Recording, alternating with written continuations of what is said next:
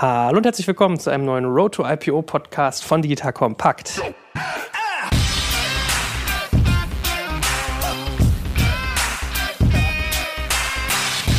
Mein Name ist Jörg Kaczmarek und heute geht es um was ganz Spannendes. Äh, Banken treffen auf Unternehmer. Ja? Und wenn es gerade so innovative Startup-Unternehmer sind, fragt man sich ja, wie passt das zusammen? Und da bin ich in kompetenter Begleitung gleich von zwei Herren. Den einen kennt man schon, der ist ja jetzt hier schon äh, börsenbekannt. Stell dich doch mal ganz kurz vor, bitte, lieber Peter. Ja, Peter Fricke ähm, von der Deutschen Börse. Ich leite das Adventure Network. Bin insgesamt seit knapp zehn Jahren bei der Gruppe und freue mich heute mit dem Daniel Kreis von der Deutschen Handelsbank einen sehr spannenden Gesprächspartner zu haben. Mhm. Also Peter ist der Zen-Meister der Deutschen Börse. Habe ich gestern, auf, waren wir auf der NOAA, habe ich das auch wieder festgestellt. Alle sagen immer, Peter ist tiefenentspannt, dem bringt nichts aus der Ruhe, mal, um mal sich so ein bisschen zu verorten, auch charakterlich. Von daher ist das immer angenehm, mit dir zu podcasten. Ja, und der gute Daniel, äh, du wurdest ja gerade schon vorgestellt. Du bist äh, sozusagen offiziell Banker, siehst fairerweise als Kompliment gemeint nicht bankerhaft aus, sondern mhm. irgendwie hast dich wahrscheinlich unserer Welt ein bisschen angepasst. Äh, stell dich doch mal ganz kurz vor. Ja, Hallo, Daniel Kreis, CEO Deutsche Handelsbank. Ist keine Mimikry, dass ich mich speziell für die NOAA oder weil wir es den Podcast haben, so angezogen haben. Äh, ich glaube, wirklich in voller Montur sieht man mich, wenn dann bei dem Treffen mit der Bundesbank. Das müssen wir auch machen als Vollbank.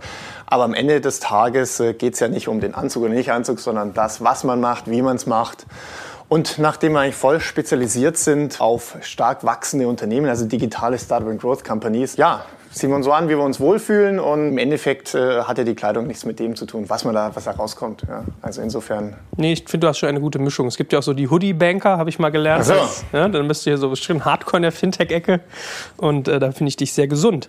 Aber lass uns doch mal eintauchen, wenn wir jetzt versuchen nachzuvollziehen, was ihr genau tut und wir wollen ja darauf hinkommen, wie passt eine Bank zu Unternehmern. Vielleicht hört jetzt der eine oder andere zu und sagt so, ja, ich brauche Geld und da ist eine Bank. Damit wir das verstehen, ist ja vielleicht ganz hilfreich, auch mal vorher mitzubekommen, wo ihr herkommt. Das heißt, wie seid ihr denn eigentlich so entstanden? Was war denn eure Genese? Ja, also was uns hilft und was sicherlich Sinn macht, ist, dass wir schon immer eine klare DNA haben und die kommt eben aus stark wachsenden Online-Geschäften. Wir sind früher mal sofort Bank, wurden offiziell 2009 gegründet, sind aber wirklich am Markt und gestartet 2010. Da habe ich dann auch gleich mit die Bank mit aufbauen dürfen.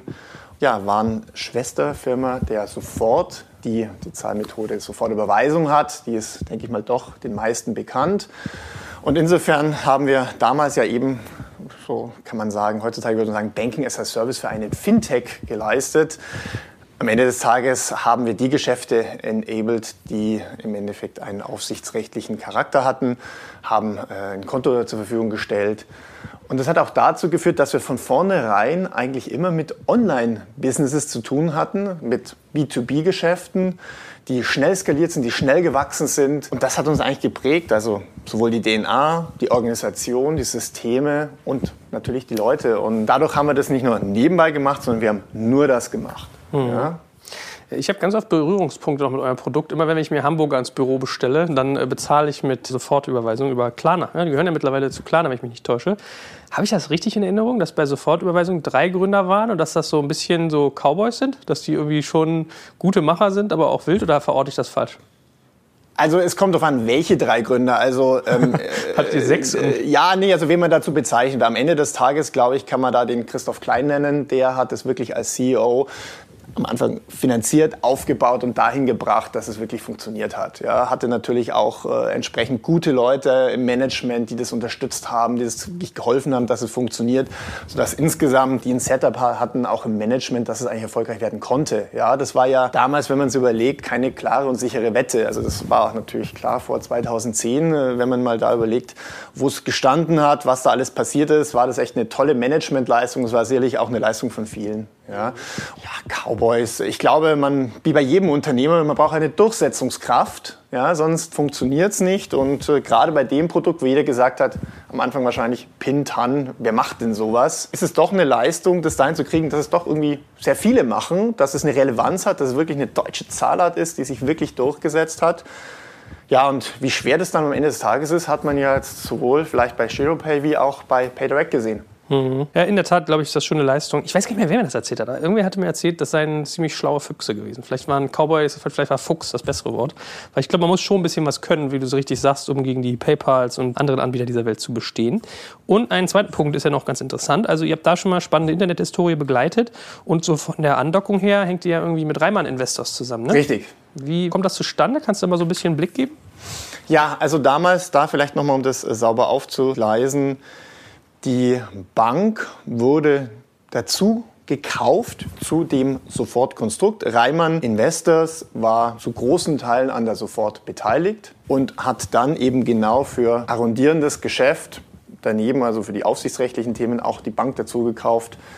Und somit waren wir Schwesterfirmen und mit einem, sage ich mal, großen Haupteigentümer und das ist Reimann. Also insofern Schwestercompany und Reimann war sozusagen der Link. Nach dem Verkauf der Sofort an Klarna war es eben so, dass Sofort, Sofortüberweisung, was man als Produkt kennt, zu Klarna ging.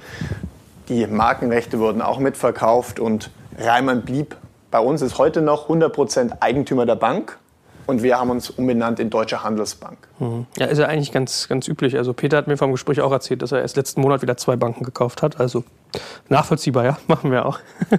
ich meine, man darf ja mal verorten, wer das ist. Also Reimanns sind ja schon so eine der reichsten, erfolgreichsten Familien des Landes. Ne? Also wenn ich es richtig mitgeschnitten habe, so äh, Kalgon, Kalgonit, Cookident waren so witzigerweise Produkte, die auf die zurückgehen. Also einerseits so Heimat im, im Reinigungsmittelbereich, dann, wenn ich es richtig mitgeschnitten habe, auch hier an, an Coty, dem großen Kosmetik. Lizenznehmer sind die eigentlich. Ne? Sie sind ja nicht Produzent, sondern vor allem Lizenzträger und äh, Kaffee. Das so als die drei Brücken. Wie sind so deine Berührungspunkte mit dem Family Office von, von den Reimanns? Hast du da irgendwie jeden Monat einen Call? Wie ist der Austausch? Was tut ihr zusammen? Ja, also erstmal vielleicht, ich glaube, jeder von uns hatte mal in der Jugend Berührungspunkte mit den Produkten. Man muss vielleicht aber eines klarstellen sagen, es gibt mehrere Familienzweige und die Gruppe, die jetzt quasi das Kaffeegeschäft macht, ist äh, quasi verortet in einem anderen Family Office, wie das das Sofort, Klarna und uns und ein paar andere Investments gerade in diesem digitalen Bereich macht. Wie kann man sich das vorstellen? Ja, unser Austausch ist sehr eng. Also ich habe mit dem CEO des Family Offices, Michael Riemenschneider, sehr engen Kontakt, sehr engen Austausch. Ähm, wir treffen uns in der Regel zweiwöchentlich. Ähm, er ist auch Aufsichtsratsvorsitzender der Bank und haben von Anfang an beim Aufbau, und er war da auch wirklich maßgeblich beteiligt, die Bank dahin zu bringen, wo sie jetzt ist, haben das immer Hand in Hand gemacht und äh, ich glaube, wir ergänzen uns da ganz gut. Also insofern, das ist ein sehr, sehr enger Draht. Also man darf sich nicht so vorstellen, obwohl die Familie vielleicht nicht so prominent in die Medien raus will, haben sie jemand eingesetzt, der wirklich das alles super gut zusammengehalten hat, der aber dann operativ und im täglichen Geschäft wirklich jederzeit ansprechbar ist. Also ich muss keine Termine mit vier Assistentinnen machen, damit ich dann vier Wochen später da mal vorbeifahren darf. Nee, so ist es überhaupt nicht. Das ist wirklich sehr hands-on, sehr pragmatisch und ich habe da einen tollen Zugang und einen eine gute Beziehung.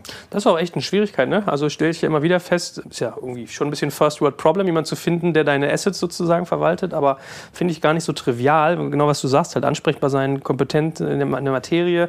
Und aus der Ferne raus habe ich das Gefühl, dass Reimann da eigentlich ganz guten Job macht. Also wenn ich mir so das Portfolio auch mal angucke und ich bilde mir ein, die investieren ja auch in Fonds, ne? Kann das sein? Naja, man muss trennen. Also ich kann jetzt nicht so viel über das Family Office sagen. Da müsste man den Michael Rimmelschneider, auch sehr guter Gesprächspartner, mal einladen. Ich glaube, äh, Peter kennt den ja auch über das äh, Deutsche Börse Venture Network. Aber im Endeffekt äh, kann man sagen, natürlich gibt es das Asset Management, ja, und das kannst du erst machen, wenn du eine gewisse Größenordnung hast, ein eigenes Family Office. Man hört immer von Multi-Family Office, aber ein Family Office für eine Familie ist schon auch ein Thema. Da geht es um das Asset Management.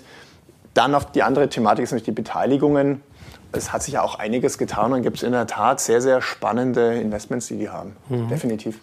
Gut, also da mal unsere Wertschätzung. Äh, in der Tat, Peter macht sich jetzt mal einen Knick ins Ohr, dass wir da mal hier vorstellig werden, dass wir da auch mal den ans Ohr kriegen. Äh, jetzt wollen wir natürlich bei euch mehr reden. Was sind denn genau eure Leistungen? Also was genau tut ihr? Eine Bank gründen, eine Bank kaufen? Das ist ja erstmal abstrakt. Und dann denkt man ja immer so, also der, der Normalsterbliche denkt ja irgendwie dann an, ganz schnell an Girokonten, Sparen und die ganzen mhm. Finanzprodukte. Aber ihr habt ja schon eine sehr spezifische Ausrichtung. Das heißt, was sind denn so genau eure Leistungen in dem Segment, in dem ich jetzt unterwegs bin? Ja, also wir arbeiten auch nur für das Segment, wo du unterwegs bist und auch die Leute interviewst. Wir machen nichts anderes. Das heißt, wir sehen keinen Endkunden. Wir haben wirklich sehr, sehr enges Portfolio. Also man wir haben natürlich ein Konto, aber bei uns kann man jetzt kein Geld abholen oder äh, quasi, wir haben auch nicht das Portfolio eines PSPs, wo wir alle Zahlarten abbilden, sondern wir haben angefangen, wie gesagt, als Sofortbank damals mit dem Payment-Geschäft, aber das wirklich im großen Massenzahlungsverkehr heißt Konto, mehr oder weniger Überweisung, Lastschrift, wenn man es mal ganz platt so sagen darf, aber halt im großen Stil, halt nicht für Tante Erna mal eine und die drei Tage später, sondern wir haben in der Tat, würde ich fast sagen, ziemlich alle großen PSPs bei uns.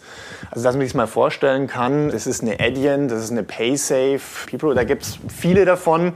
Transferieren so ungefähr so 30 Milliarden an, an Volumen, also für so eine kleine Bank ganz gut. Liegt aber auch daran, dass sich natürlich dieses Online-Geschäft entsprechend entwickelt und wir halt ein guter Partner für die sind. Das heißt, hier geht es eher darum, dass man nicht eine Transaktion macht und eine Auszahlung irgendwo per Cash, sondern dass wir eigentlich nur wenige Produkte haben, aber davon vielleicht auch mal täglich ein paar hunderttausend machen.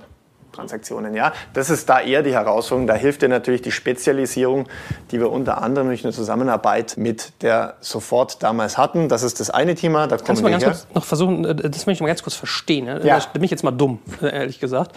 Äh, wie muss ich mir das vorstellen, wenn ich jetzt ein, ein Unternehmen bin, was wachstumsstark ist, hat vielleicht gerade die Series B abgefedert oder vielleicht auch die Series A und interessiert sich für Payment, komme ich dann zu euch und lasse mir von euch das Payment abwickeln oder wie muss ich mir das vorstellen? Nee, also kann man natürlich immer machen. Äh, da kommen wir wahrscheinlich zu dem zweiten und viel stärker wachsenden Bereich, äh, glaube ich, weswegen wir in erster Linie hier sprechen. Da geht es um die Finanzierung. Da gehört natürlich ein Konto und Zahlungsverkehr dazu.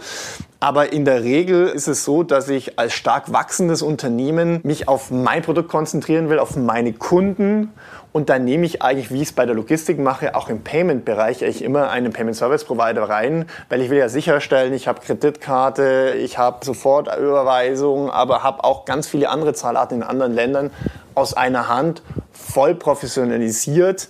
Und deswegen ist es so, dass diese Unternehmen auch mit Payment Service Provider zusammenarbeiten. Und hier ist unser Ziel, der Partner von den Payment Service Providern zu sein, dass es über uns geklärt werden kann, über die Bundesbank. Das heißt, wir wollen, und da kommen wir vielleicht zu dem Thema Finanzierung, wir haben natürlich aus dieser Sofortwelt einfach gesehen, bei diesen stark wachsenden Unternehmen, die halt nicht wie normale Mittelständler 5% wachsen, 10% wachsen, in der Regel mehr als 50% wachsen, dass das Wichtigste hier Liquidität ist.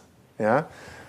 Und ich habe mich immer gefragt, auch im Austausch mit vielen Gründern auch davor, Warum hat der normale Mittelstand oder ein Handwerker auf dem Dorf ist geleveraged über Fremdkapital bei seiner Sparkasse, aber doch wirklich erfolgreiche Unternehmer und erfolgreiche Unternehmen haben gar keinen Zugang dazu.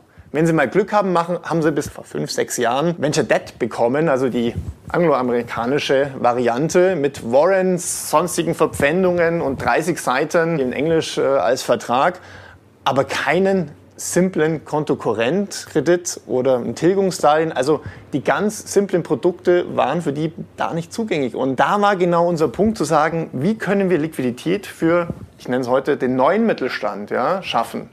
Neuen Mittelstand deswegen, weil wir haben uns das damals auch angeguckt. Wenn man mal schaut, vor 10, 15 Jahren, gehen wir mal ganz groß, die größten Unternehmen der Welt, Kapitalmarkt. Ja, lass uns rein von dem Kapitalmarkt, wo der Peter sich ja bestens auskennt, mal leiten. Da hat man vielleicht vor 10, 15 Jahren Microsoft gesehen. Heutzutage muss man eher mal suchen, wo sind denn eigentlich diese großen Offline-Konglomerate? Man sieht eine Apple, man sieht ein Amazon, ja, man sieht Facebook und die Top-Unternehmen. Und dasselbe passiert ja letztendlich bei den SMEs. Ja? Also, und da sehen wir ja auch, äh, dass entsprechend man heutzutage eher bei Amazon einkauft als früher bei Karstadt. Und dasselbe passiert auch in dem Bereich. Und da haben wir gesagt, Dafür wollen wir eine Lösung schaffen, dafür wollen wir eigentlich der neue Bankpartner sein und deswegen haben wir uns voll darauf konzentriert in der Finanzierung. Und damit kommt natürlich auch einher, dass sie ein Konto haben und dass sie mit uns natürlich Zahlungsverkehr abwickeln wollen. Und das sehen wir ganz gerne.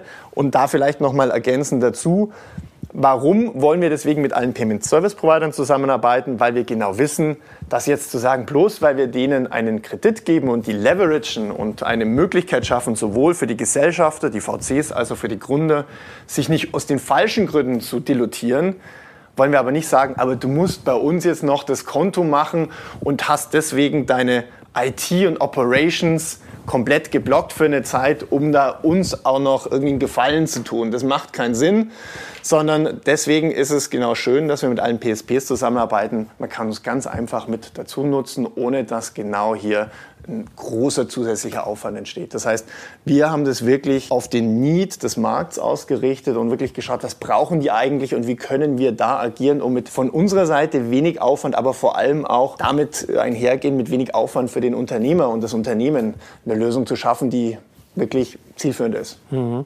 Kannst du für Dummies für mich nochmal diesen ganzen Clearing-Faktor erklären? Weil ich glaube, das ist bei manchen, und PSP sind immer so Worte, mit denen schmeißen wir so um uns. Ja. ja. Ich glaube, das ist ganz nett, wenn wir da einmal die Leute nochmal abholen. Klar. Und dann rutschen wir mal rüber, das Ganze mal ein bisschen so sparringsmäßig äh, durchzukauen. Vielleicht kannst du da ein, zwei Sätze nochmal zu sagen. Ja, also man kann sich das so vorstellen, Payment Service Provider. Im Endeffekt braucht man wie bei dem Logistiker, wo man sagt, hm, wie kommt das Paket von A nach B und wieder zurück, nimmt man die DHL, die haben dann irgendwie so ein Lager und dann schaut man, dass die das eben entsprechend in Masse abholen, frankieren und gucken, dass das äh, an der richtigen Adresse landet. Beim Zahlungsverkehr kann man sicher mal schauen, was machen wir denn so alles? Die einen nutzen PayPal, die anderen nutzen Kreditkarte, dann gibt es welche wieder, die Sofortüberweisung nutzen, die anderen sagen, hm, ich mag eine Lastschrift, finde ich ganz gut, oder einen Rechnungskauf, einen Ratenkauf. Und da reden wir eigentlich nur über Deutschland. Jetzt bei allen diesen Unternehmen, gerade im E-Commerce, sagen wir immer, hey, da gibt es gar nicht so viele Grenzen. Warum eben nicht nach Österreich gehen, in die Niederlande, manche gehen nach Brasilien. Und immer dort, obwohl du eigentlich, bleiben wir beim E-Commerce wiederum, eigentlich als Fokus hast, dein Produkt überall dort zu promoten, Kundenservice zu bieten, gute Produkte zu bieten, auch noch Experte im Payment zu sein, ja, das, das kannst du eigentlich als stark wachsendes Unternehmen gar nicht schaffen. Insofern gibst du das einem Spezialisten ab und bevor du halt mit 20, 30, 40 verschiedenen Zahlarten zu tun hast und selber versuchst, das zu aggregieren, macht es ja Sinn, das Profis zu geben, die das weltweit aus einer Hand zur Verfügung stellen können. Und deswegen gibt es diese Payment Service Provider. Also die sorgen dafür, dass gezahlt werden kann und zwar so, wie es der Kunde gewohnt ist und möchte. Jetzt kommt es zu uns. Was machen wir im Euroraum? SEPA sei Dank können wir das ja alles sehr, sehr gut abwickeln. Wir sorgen dafür, dass diese Payment Service Provider, die mit vielen Banken in der Regel zusammenarbeiten, überall in der Welt, dass die Zahlungen ausgeführt werden. Da gibt es ein System und die Clearingstelle äh, hat vielleicht der eine oder gehört, ist die Deutsche Bundesbank. Das heißt, hier wird einfach die Zahlung bei uns geht ein. Wir sehen, okay, hier gibt es so und so viele Überweisungen, es gibt Lastschriften und das geben wir als Dateiformat über unser Kernbankensystem an die Bundesbank und dann wird es entsprechend auf die anderen Bankennetze verteilt. Ja, das ist quasi der Teil, der auf eine Bank abfällt. Insofern, äh, da muss man sagen, das ist von uns kein großer USB, das ist ein sogenanntes Commodity, kann also auf gut Deutsch jeder. Aber es geht darum, wie machst du es skalierbar, wie bringst du da auch einen guten Service an und bringst damit auch eine große Zuverlässigkeit mit. Das ist da die Herausforderung, die wir haben. Also im Endeffekt ist es egal, ob es eine ABN AMRO ist, eine Postbank oder wir. Wir müssen halt schauen, dass wir entsprechend gut sind, stabil sind, skalierbar sind. Ja? Und das schaffen wir, indem wir uns dann fokussieren genau auf diese paar Produkte. Und so sorgt man dafür, dass das Geld dann entsprechend verteilt wird. Wie seid ihr denn eigentlich technologisch aufgestellt? Also wenn ihr 2009 gegründet seid, 2010 an den Start gegangen, habt ihr ja nicht diese ganze Legacy, die alte Banken haben, die noch irgendwo ihre COBOL-Server im, im, Keller haben und verzweifeln, weil die Entwickler aussterben. Wie seid ihr so vom, vom technischen Background her mal als kleine Randfrage? Ja, genau richtig. Wir haben den Vorteil, dass da nichts groß verfahren ist und wir haben auch seitdem genau den Fokus, dass wir keinen Bauchladen an Produkten aufbauen, sondern wirklich fokussieren. Und deswegen war es für uns ganz entscheidend, nach unseren Bedürfnissen, da arbeitet mit einem sogenannten Kernbanksystemanbieter, der genau dieses Clearing ermöglicht, zusammen den auszuwählen und zwar genau nach den Bedürfnissen dieser Zielgruppe, die wir bedienen möchten. Und nachdem wir dann ganz, ganz klaren Fokus haben und eben nicht ein bisschen Endkundengeschäft machen, ein bisschen Depot, also Brokerage machen, sonstige Themen machen, sondern wirklich Payment mit klar vorgegebenen Produkten plus natürlich Finanzierung. Quasi konnten wir eigentlich genau spezifisch für diese Bedürfnisse, die wir haben, den richtigen Partner auswählen. Das ist wirklich ganz entscheidend. Und unser Learning dabei war auch, ehrlich gesagt, so wenig wie möglich Intelligenz, das ist quasi fast widersprüchlich zu unserer heutigen Zeit, in so ein Kernbanksystem reinzubauen. Denn das macht es eigentlich nur kompliziert, sondern du musst wirklich schauen, dass es stabil und skalierbar ist. Und der Rest muss durch gute Prozesse, gute Organisation und Systeme on top kommen. Mhm. Wenn wir jetzt also mal ein bisschen das Publikum abgeholt haben, wie das bei euch so funktioniert, was ihr genau macht, äh, wäre jetzt von Peter mal interessant zu hören, äh, wie das mit einer deutschen Börse zusammenpasst. Also wie habt ihr euch kennengelernt? Was sind so eure Andockpunkte? Warum genau kooperiert ihr und wie? Vier Fragen in einer wieder mal, ja. Also wir sehen uns ja mit dem Venture Network als Ökosystem für Wachstum. Das heißt, wir haben dort eine Plattform aufgebaut, ein Netzwerk aufgebaut, bei dem wir versuchen, jungen und schnell wachsenden Unternehmen die Möglichkeit zu geben, verschiedene Finanzierungsrunden zu überwinden, um sozusagen in der mittel- bis langfristigen Perspektive vielleicht an den Kapitalmarkt zu kommen. In der Vergangenheit oder als wir das Venture Network gestartet haben, haben wir das eben sehr stark über Eigenkapitalfinanzierung gemacht.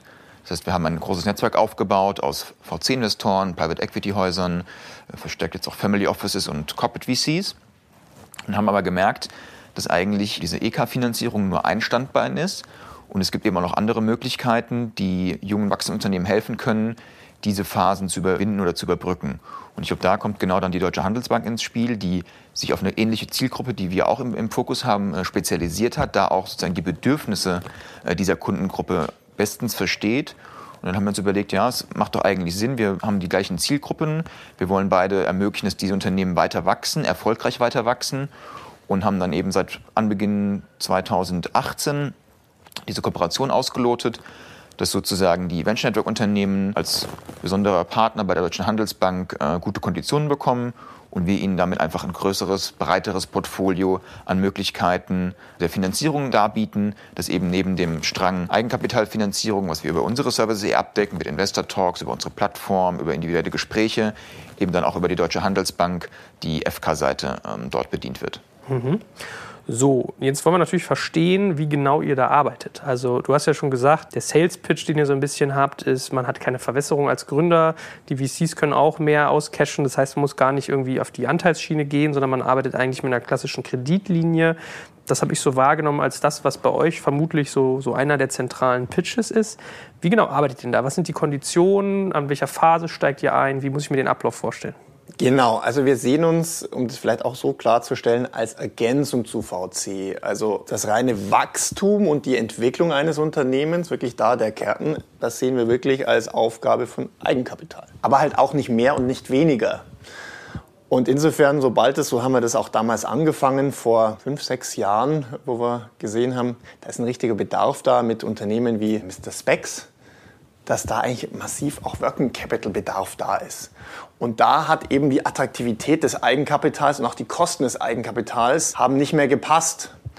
Und entsprechend sind wir da dazugekommen, um genau diesen Teil zu übernehmen. So, wie kann man sich das vorstellen? Also jetzt könnte man ja sagen, ja gut, super, äh, brauchen wir gar keine VCs mehr, wir gehen alle zur Deutschen Handelsbank, toll, machen wir mal ein Konto auf und könnt ihr uns da finanzieren. Nein, so ist es nicht. Wir müssen natürlich schon als langfristiger Partner und jemand, der einen Kontokorrentkredit oder ein Tilgungsdarlehen gibt, wollen wir langfristige Beziehungen haben, brauchen aber eine gewisse Stabilität. Das heißt, obwohl wir spezialisiert sind, fokussiert sind und sicherlich mit anderen KPIs arbeiten als eine klassische Bank und deswegen auch äh, entsprechend andere Möglichkeiten haben, wollen wir schon auch sehen, funktioniert das Geschäftsmodell, der sogenannte Proof of Concept. Ja, also funktioniert das Geschäftsmodell, sei es im E-Commerce, sei es im Software as a Service, sei es bei Fintechs, Insurtechs oder AdTechs. Und da ist es für uns auf der einen Seite wichtig, je nach Geschäftsmodell, die ticken anders. Ja, bin ich im E-Commerce, muss ich natürlich einen ganz anderen Revenue fahren, wie wenn ich Software as a Service mache. Ich muss schauen, welche Profitmarge gibt es da, was ist die Customer Acquisition Cost, wie hoch ist der Customer Lifetime Value und so weiter und so fort. Bei Software as a Service Companies schauen wir anders drauf. Da interessiert mich eher, wie ist denn der MAA? Wenn der ehrlich gesagt da schon über 100.000 ist, sind wir super happy schon, ja, weil das einfach eine große Streuung ist und entsprechend weniger VC-Geld bedarf. Wann ist denn dann der richtige Zeitpunkt? Das sind auf der einen Seite diese für uns Proof of Concept KPIs. Auf der anderen Seite haben wir schon auch gerne, dass zumindest ein professioneller Investor schon drin ist. Und deswegen sind wir tätig in der Regel zur Series A. Das heißt, wenn eine Series A ansteht, Proof of Concept aus unserer Sicht gegeben ist und wir sehen, mh, hm, da ist schon ein professioneller Investor drin, dann sind wir gerne mit dabei und in der Regel ist es dann zur Series A und dann natürlich fortfolgend. Ich kann mir dann vorstellen, dass für die jeweiligen Unternehmer, und so haben wir es bisher auch erlebt, dass es natürlich dann irgendwo attraktiver ist, immer mit uns weiter zu skalieren, weil das ist natürlich Liquidität und vor allem die Option auf Liquidität, die nicht fest abgerufen werden muss, weil wir den Kontokorrentkredit haben, die wahnsinnig attraktiv für die ist. Zum einen, wie gesagt, weil es eine sehr, sehr gute Ergänzung zu Eigenkapital ist. Und ich kann mir auch vorstellen, dass es natürlich auch für die Investoren interessant ist, weil die eben wirklich ihr Geld rein in das Wachstum reingeben, weil die auch letztendlich einen Proof of Concept seitens der Bank sehen, also die sogenannte Bankability mit der Zeit gegeben ist. Es geht ja natürlich um, wie gut ist das Geschäft, Umsätze, Profit, aber natürlich auch, das wisst ihr am besten, es geht irgendwo auch über Valuation. Und die Bewertung eines Unternehmens kann durchaus dadurch auch gesteigert werden, zu sagen, es glaubt ein Dritter an mich, ich habe eine Möglichkeit darüber zu skalieren, über Fremdkapital und so weiter und so fort. Und ich glaube, aus diesen Komponenten wird das von der Finanzierungsseite interessant für die Unternehmen und ich glaube, ist es der richtige Setup auch für das weitere Wachstum. Also Series A und dann sind wir gerne so lang wie möglich mit dabei. Ja, ist ja auch so die klassische Gap. Also da habe ich dann auch an euch irgendwie gedacht. Was sind so die Höhen an Kreditlinien, die ihr dann einräumt? Wir fangen in der Regel bei 250.000 Euro an. Aber auch wirklich, da muss auch eine Perspektive da sein. Wie gesagt, Proof of Concept, wo wir sagen, da können wir auch wesentlich mehr machen, weil daran äh, verdienen wir nicht so viel. Das bringt uns eigentlich nichts oder wenig. Wir wollen schon das Unternehmen dann länger begleiten und wir gehen momentan von der Kredithöhe in einem Einzelkredit, wie einem Kontokorrentkredit, auf 4 Millionen Maximum. Werden das und wollen das natürlich aber auch ausdehnen, denn gerade so ein paar der Unternehmen, mit denen wir zusammenarbeiten, haben sich natürlich auch vervielfacht vom Umsatz finden das ganz toll mit dem Fremdkapital und wollen deswegen auch ein Vielfaches an der Summe haben, die wir ihnen am Anfang mal gegeben haben. Hm. Hast du irgendwie so No-Go-Punkte? Also, dass du vielleicht sagst, das Geschäftsmodell ist eigentlich attraktiv, aber dass ihr zum Beispiel vielleicht auch auf die Verwendung des Geldes guckt. Also wenn ich zum Beispiel hingehe und sage, ich muss irgendwie Einkauf vorfinanzieren oder ich habe irgendwie Produkte, die ich produziere, an einen Händler weiterverkaufe, der die für mich vertreibt und bin dann darauf angewiesen, dass der mich irgendwann zurückbezahlt. Da gibt es ja durchaus manchmal Risikoklassen, von denen ich mir vorstellen könnte, dass die für eine Bank jetzt so semi-attraktiv sind, was die Verwendung auch von so einem Kapital angeht. Naja, also zum einen ist es darum Fokus, also quasi welches Geschäftsmodell liegt dahinter. Das ist mal die erste Begrenzung. Also ich sage jetzt mal Themen, wie jetzt eine ganz normale Bank machen kann oder wo wir wirklich überhaupt gar keine Ahnung haben. Wir sehen uns schon als Spezialisten. Die machen wir erstmal grundsätzlich nicht und innerhalb dieser stark wachsenden Unternehmen, wo wir uns wirklich zu Hause fühlen, da würde ich sagen, möchte ich schon sehen, dass äh, ganz offen die meisten Unternehmen haben noch eine Burnrate aus den verschiedensten Gründen. Wir wollen nur verstehen, warum die die haben also aus den richtigen oder falschen Gründen, also gehen die es bewusst ein, um zu wachsen oder können die nicht anders. Das ist natürlich schon eine wichtige Komponente, die wir sehen wollen. Aber am Ende des Tages möchte ich insbesondere sehen, dass die Eigentümer dran glauben. Das heißt, ich schaue mir am Anfang schon sehr genau an, wie ist die Burnrate zu der Equity-Ausstattung. Wenn die unter zwölf Monate ist, und wir alle sehen ja hier am Markt, die wir unterwegs sind, dass es selten, sage ich mal, eine Kapitalerhöhung unter sechs Monaten gibt in dem Gesamtprozess, dann haben wir nicht mehr die Komponente eines Fremdkapitalgebers, sondern dann sind wir doch eher Richtung Risikokapital unterwegs und das wollen wir nicht sein. Dafür gibt es die Investoren, dafür gibt es die bestehenden VCs in dem Unternehmen und da will ich schon immer sehen, dass mindestens zwölf Monate die Burnrate über Eigenkapital abgedeckt ist. Ja, also wenn ich das sehe, dann sage ich, also aus meiner Sicht müsst ihr erstmal eine Runde machen oder macht eine Runde und als Auszahlungsvoraussetzung, ja, geben mir zwar jetzt den Kredit, dann kannst du sicherlich auch ganz gut mit deinen Investoren sprechen, aber ausgezahlt wird mit der Runde. Denn wir wollen kein Risikokapitalgeber sein, wir wollen leveragen über Fremdkapital. Mhm. Dafür nehmen wir auch keinen Equity-Kicker. Ja, äh, dafür hat man natürlich aber das Thema, bei Venture Capital ist ja immer so ein bisschen der Charme, wenn es nicht geklappt hat, ist der, ganze, ist der ganze Schmuck gegessen. Wie ist das bei euch, wenn jetzt irgendwie mal eine Firma, sagen wir mal, total abstürzt und hat bei euch eine Kreditlinie genommen? Wie geht ihr damit um? Habt ihr das schon mal gehabt und worauf muss man sich dann einstellen? Ja, also in dem Fremdkapitalbereich, also bei diesen stark wachsenden Unternehmen, hatten wir einmal einen Fall ganz am Anfang. Das war genau die, die Idee zu sagen, Mensch, Portfoliotheorie, haben wir in der Uni gehört, äh, lass uns doch mal nicht ganz so große Tickets rausgeben und haben es dann eigentlich in einer zu frühen Phase gemacht. Es war E-Commerce, es waren nicht die Top 3 in der Branche. Das war für uns vor fünf Jahren ein großes Learning wo wir dann gesagt haben, Mensch, das macht so keinen Sinn, denn als Bank ja, musst du dich leider anders als wahrscheinlich im VC-Bereich sehr, sehr stark auf die Verlierer konzentrieren. Wir haben natürlich die Bundesbank, wir haben den Wirtschaftsprüfer und so weiter und so fort. Und da müssen wir natürlich auch Rechenschaft ablegen, was ist da passiert, seid ihr da richtig aufgestellt. Und das bindet sehr, sehr viele Ressourcen. Und wir selber sind ja ein sehr, sehr stark wachsendes Unternehmen. Und da ist es dann letztendlich die Ressourcen falsch allokiert. Wir haben auch gelernt, dass es ein ganz, ganz schwieriges Thema ist, da mit Insolvenzverwaltern zusammenzuarbeiten. Ich wusste gar nicht, dass sie so eine Stellung hier haben und so viel Macht haben. Und am Ende des Tages, naja, wenn ein E-Commerce-Unternehmen, insbesondere wenn es sehr klein ist, nicht funktioniert, da ist nicht mehr viel da. Ja, ich sage jetzt mal, was will ich mit 10.000 T-Shirts? Mhm. Ja, also das, ist, das war unser Learning. Deswegen ist bei uns, und das ist ein ganz, ganz guter Punkt, wir haben eben nicht den Equity Kick, wir wollen ein langfristiger Partner sein und deswegen schauen wir schon sehr, sehr genau an, machen kein High Risk, mit wem arbeiten wir zusammen. Und es geht wirklich darum, dass nicht drei von zehn funktionieren, sondern bei uns müssen mindestens sage ich mal, 99 von 100 funktionieren. Und den einen oh. möchte ich auch nicht haben. so. Ja, wir haben über 100 Unternehmen, ja. beide über 100 Unternehmen und da passt auch die Ratio. Das ist so. Und das kannst du nur machen, indem du wirklich das Unternehmen sehr gut anguckst, sehr gut monitorst, eng dran bist und entsprechend dann die Entscheidungen triffst, kann man da nochmal den Kredit erhöhen oder ist bei manchen auch so, dass man vielleicht da auch mal sagt, hm, momentan mach doch erstmal die Runde oder reduzieren wir da auch mal die Linie. Okay, aber dann verstehe ich auch die Partnerschaft mit der Deutschen Börse. Das ist ja dann für euch eigentlich ein ganz guter Vorqualifizierer, wenn man so möchte. Ne? Versteht ihr euch so ein bisschen auch in der Funktion? Definitiv. Also ich glaube, was Daniel auch gerade erwähnt hat, wenn es darum geht, wo fangen eigentlich eure Kundengruppen an? Series A upwards, bei uns sehr ähnlich. Post-Seed, Series A aufwärts äh, fängt es bei uns an. Bei uns auch Minimum-Voraussetzungen, ungefähr eine Million Umsatz eine Million eingesammeltes Kapital, Nominierung durch einen Lead-Investor, hattest du auch angesprochen, dass ihr immer gerne schon seht, dass ein VC schon drin ist. Ich glaube, da gibt es einfach ganz viele Überschneidungen, ähm, warum es Sinn macht, dass man hier an einem Strang zieht und eben neben der EK-Schiene, die wir mit dem Venture Network fahren, auch den Unternehmen bei der FK-Finanzierung eben mit der Deutschen Handelsbank zusammenhelfen. Mhm. Jetzt haben wir noch gar nichts über Konditionen gesagt. Was ist denn der Preis eigentlich für deinen Kredit? Also wie ist die Zinslage? Was habt ihr für Rückzahlungsfristen? Ja, also erstens mal ist es ein Kontokorrentkredit, also kennt man privat als Dispo. Der ist langlaufen, also es gibt keine Terminierung. Müssen wir auch nicht, wir sind eine Vollbank, wir können das einfach laufen lassen. wir wollen ja so lange wie möglich zusammenarbeiten. Warum auch?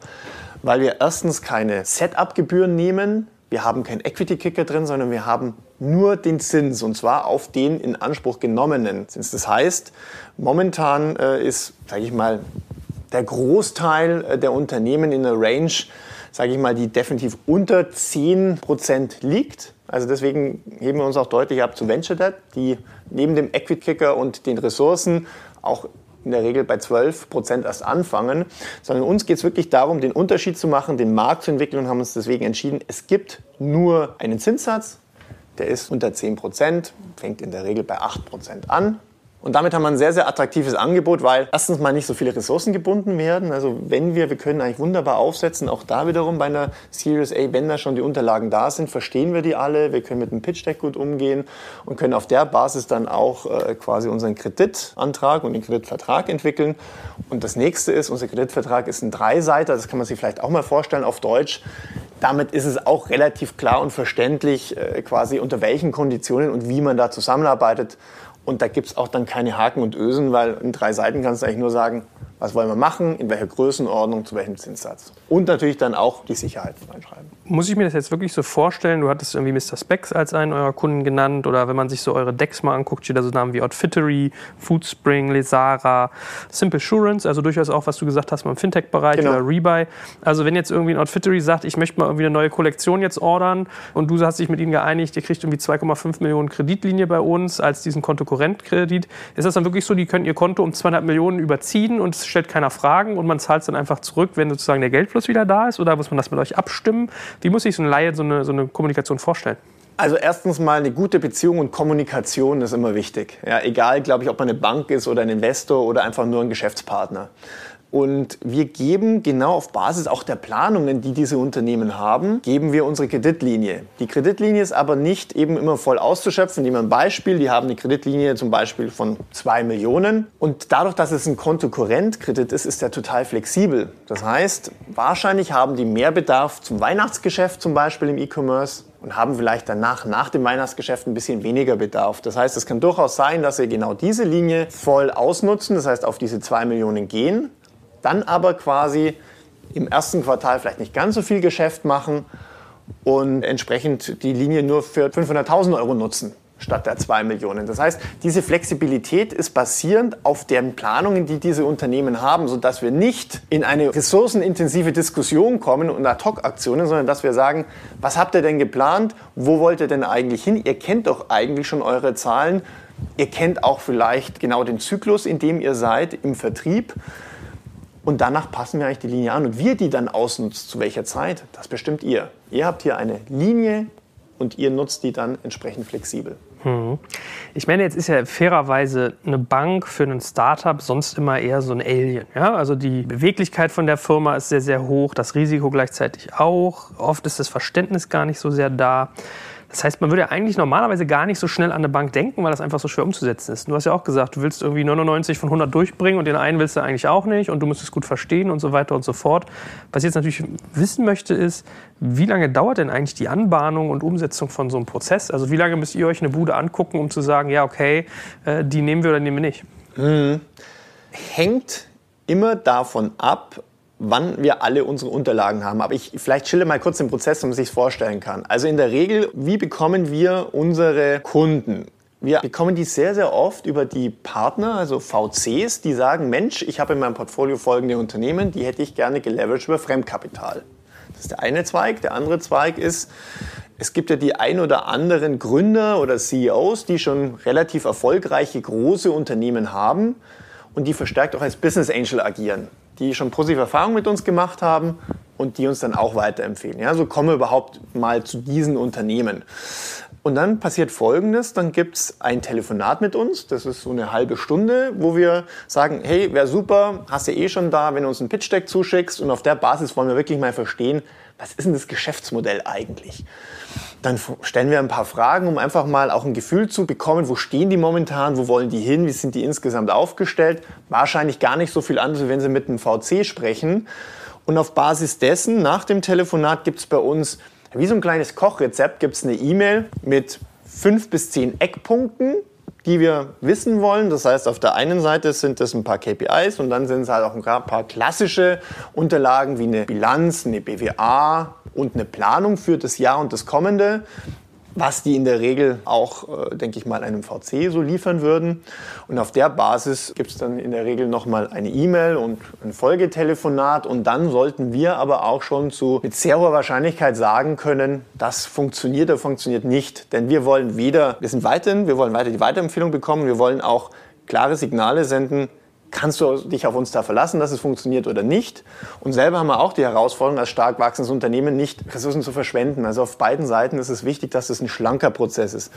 Dann, wenn wir alles haben, haben wir sozusagen in einer Bank, das ist immer klassische Bank, damit man sich vorstellen kann, so eine Art Risikomanagement, Kreditmanagement. Das sind die Leute, die nicht mit einem sprechen. Wir haben es aber natürlich so aufgebaut, dass wir aufgrund unserer Fokussierung auch diese Leute sehr, sehr viel verstehen von den Geschäftsmodellen. Welche KPIs brauche ich, wie ticken die und so weiter und so fort. Und da braucht man eigentlich zweimal das Okay. Also mit der, der quasi mit der telefoniert hat, der alles aufgenommen hat, der es geschrieben hat, warum man mit dem Unternehmen gerne irgendwie gerne zusammenarbeiten und der, der nur auf Basis der Zahlen agiert und entscheidet. Und da ist unser Ziel, wenn wir alle Unterlagen haben, dass wir wirklich innerhalb von vier Wochen den Kredit draußen haben. Man stellt sich so vor, man macht dann ein Konto bei uns auf. Das geht bei uns, habt ihr auch die Erfahrung, relativ schnell. Müssen wir auch in unserem Geschäft und dann entsprechend ist auch schon der Rahmen eingerichtet und ich fange dann an, entsprechend die Linie abzurufen, wie auch immer ich es dann brauche. Mhm. Dealflow wäre auch eine Frage von mir gewesen. Also dann lerne ich, ihr, ihr habt sozusagen Partner wie jetzt die Deutsche Börse oder Investoren und auf dem Wege kommen Unternehmen auf euch zu oder gibt es auch noch andere? Es gibt natürlich auch andere, die einfach sich mal so melden. Es gibt natürlich auf der NOAA Unternehmen, die wir selber auch mal ansprechen. Aber ich muss ganz ehrlich sagen, wir haben schon das Glück, dass wir momentan sehr stark davon profitieren, dass die äh, VCs uns gut finden und dass auch äh, viele der CEOs, CFOs uns gut finden und uns weiterempfehlen. Ihr wisst am besten, wie es ist in der Szene. Die ist gar nicht so groß und wenn man da gute Erfahrungen gemacht hat, wird relativ offen darüber gesprochen. Genauso, wenn man schlechte Erfahrungen gemacht hat. Deswegen sind wir da auch so bemüht, eine gute Leistung jedes Mal abzuliefern. Und davon profitieren wir, ja. Das ist momentan in der Ecke zumindest so einfach, wie es klingt. Mhm. Und wie ist so eure Quote? Also bei VCs hat man ja manchmal, dass die irgendwie Businesspläne eingesendet bekommen und haben Abschlüsse im Promille-Bereich. Also ja. von irgendwie 1000 sind irgendwie fünf irgendwie relevant und davon vielleicht werden zwei gemacht. Wie ist das bei euch, wenn ihr irgendwie 100 Firmen anschaut oder sagen wir mal 20? Wie viele davon sind für euch wirklich kreditrelevant und wie viele nicht? Relevant ist erstmal jeder. Ob wir dann jeden machen, ist das andere. Aber weil wir freuen uns, dass da jemand an uns gedacht hat und wir wollen auch wirklich da auch ein gutes Feedback geben. Aber den, den wir machen, da ist die Prozentzahl von denen, die wir weiterempfohlen kriegen, sehr hoch. Bei denen, die einfach mal sagen, hey, ich habe jetzt zum Beispiel kein VC gefunden, macht doch ihr mal, da ist sie sehr niedrig. Will heißen, sowohl die CEOs die mit uns, und CFOs, die mit uns arbeiten, als auch die Business Angel oder VCs, die mit uns arbeiten und gute Erfahrungen haben, wissen natürlich, wie wir ticken. Die verstehen relativ gut, ab wann das für uns relevant ist und schicken die genau dann rüber, weil die wollen ja auf beiden Seiten, sowohl natürlich bei ihren Unternehmen wie bei uns, nicht unnötig Ressourcen verbraten, auch wenn es meistens nur diese halbe Stunden Telefonate sind. Deswegen muss ich sagen, die, die wir weitervermittelt bekommen, können wir wirklich zum Großteil auch machen, weil da schon wirklich mittlerweile so ein Verständnis da ist, ab wann es Sinn macht, wie es Sinn macht, dass ich schon sagen würde, da sind wir weit über 50 Prozent. Bei denen, die sich so eine spontan Bewerbung machen und vielleicht noch wenig, jünger als ein Jahr sind ja, und noch nicht den Proof of Concept haben, da ist, muss ich sagen, was, wo wir sagen, hm, melde dich doch noch mal in sechs bis zwölf Monaten oder schau doch mal, dass du erstmal ein VC bekommst. Mhm. Peter, Hand aufs Herz, wie kommt das bei euch im Netzwerk so an bei den Firmen? Ist wirklich Fremdkapitalfinanzierung auf dem Wege da so relevant und, und gefragt, wie Daniel das jetzt gerade beschrieben hat? Wir sehen definitiv, dass die Nachfrage da stark ansteigt. Und ich glaube, was für uns auch wichtig ist, wir sehen uns ja so ein bisschen auch als Wegbereiter an den Kapitalmarkt. Und da gehört am Ende ja auch, sag ich mal, die EK und die FK-Seite dazu. Ja. Und man, je früher man sozusagen anfängt, in Unternehmen auch die, auch, ich glaube, Daniel jetzt sehr gut beschrieben hat, die einzelnen Prozesse näher zu bringen, umso früher sich ein Unternehmen damit auseinandersetzt, umso früher kann es auch diese ja, Möglichkeiten, die sich da bieten, nutzen und ist am Ende hoffentlich erfolgreicher und wird schneller wachsen. Ja. Hm. Was sind denn so Ausbaustufen? Vielleicht zum Schluss mal ein bisschen weiterdenken, die ihr noch seht. Also was könntet ihr euch vorstellen, was als nächstes noch kommt? Also wollt ihr denkt über Services nach? Wäre irgendwie doch mal Venture Debt sich anzugucken ein Thema? Was sind da so Ecken, an die ihr denkt? Oder Internationalisierung? Haben wir noch gar nicht darüber gesprochen. Macht ihr nur Deutschland eigentlich? Wir machen über andere Konstrukte auch andere Länder. Im Payment Service Bereich sind wir weltweit natürlich unterwegs. Also ich hatte erst bei der Money 2020 ein Dinner mit 20 PSPs, davon waren elf verschiedene Nationalitäten da. Im FK-Bereich aber in der Tat haben wir unseren Schwerpunkt in Deutschland, machen aber selektiv andere Länder. Insbesondere über das Banking as a Service-Thema oder halt den Zusammenhalt mit anderen Fintechs oder über auch unser Factoring-Bereich. Aber wir glauben, dass wirklich in Deutschland es wirklich ganz, ganz viel Platz noch gibt und wir wollen uns gerne fokussieren. Wir wollen keinen Bauchladen an Produkten aufbauen. Das heißt, unser Schritt eins ist erstmal, unsere Kreditlinie weiter zu erhöhen, dass wir mitwachsen können mit unseren Kunden. Schritt zwei ist, besser auch zu werden in diesen neuen Bereichen, die auch VCs interessant finden. Sprichwort Software as a Service. Ja, dass wir da auch nochmal breiter werden. Und das ist mehr alt. Ist doch gar nicht neu, oder? SaaS. Ja, aber wenn man mal schaut, wo die VCs investieren, da würde ich behaupten, vor fünf fünf Jahren ist sehr, sehr viel Geld in die E-Commerce-Unternehmen gegangen. Das ist ein bisschen zurückgegangen. Berechenbar halt, ne? Und jetzt sieht man schon, dass die entsprechenden Investoren die letzten zwei, drei Jahre äh, verstärkt in Software as a Service gehen. Wir haben auch mit Sofa Tutor oder Customer Alliance natürlich schon sehr, sehr lange Beziehungen dort. Wir sehen aber, da gibt es halt nicht ein paar hundert, da gibt es ein paar tausend, die man angehen können und die eigentlich nicht entsprechend mit FK versorgt sind. Das heißt, da gibt es viel zu tun an der Zielgruppenseite in Deutschland wir wollen da das Kreditthema höher machen. Venture Debt im Sinne von 30 Seiter Equity Kicker. Natürlich muss man sehen, es ist eine Opportunität, aber ich glaube auch der Job, insbesondere jetzt von mir, ist zu sagen, lass uns fokussieren, wo können wir entsprechend schnell wachsen und auch mal zu einer Opportunität Nein zu sagen. Ja? Internationalisierung ist auch sehr spannend, da sehe ich Benelux ja, auch als spannend neben ein paar anderen Ländern insbesondere. Da müssen wir auch was tun. Und insofern gehen wir da Schritt vor Schritt vor. Aber wir haben einfach, muss ich sagen, das Glück, dass wir in einem sehr, sehr stark wachsenden Markt sind, dass wir eine sehr gute Positionierung haben und dass mit unserem Setup da sehr, sehr viel ja, noch zu, zu schaffen ist. Ja, definitiv. Ja, ich habe so ein bisschen versucht, mir vorzustellen, wo ihr noch hinwachsen könntet. Und ich habe auch eigentlich so in, in, Richtung Phasenausbau gedacht. Das ist ja eigentlich, was du meinst mit der Kreditlinie erhöhen. Das heißt, dass ihr für spätere Finanzierungsphasen auch nochmal interessanter seid, wenn man mehr Geld reingibt. Aber äh, Services zum Beispiel höre ich jetzt raus, also was du meintest mit dem Gemischtwarenladen oder Bauchladen, sondern wirklich eher Fokus, sowohl was die Lokation angeht, als auch die, die Inhalte.